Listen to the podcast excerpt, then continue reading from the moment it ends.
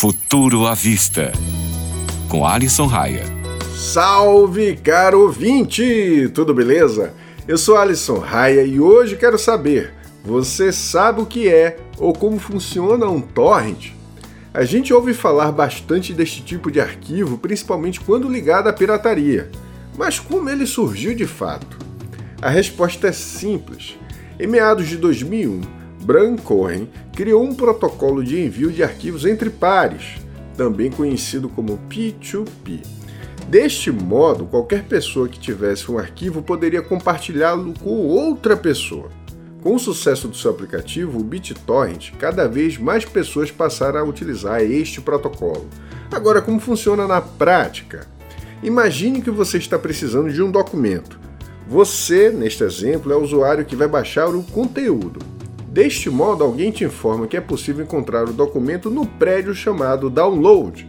A pessoa que te informou é o link que você pega para baixar algo e o prédio. Bem, o prédio é a central na qual você vai encontrar o documento ou o arquivo neste exemplo.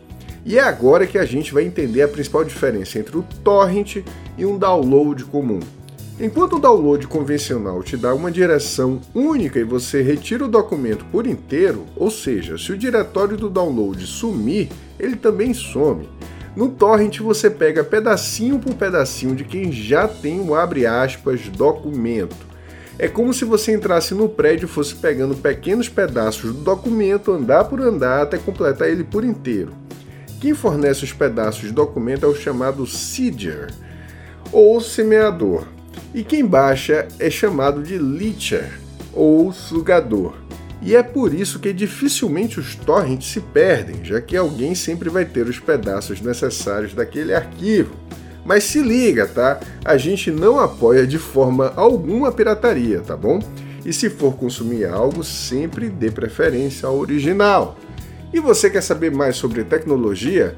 Acesse meu blog. O endereço é tecnofanias.com.br e aproveita e me segue no Instagram. O endereço é Tecnofanias. Aquele abraço!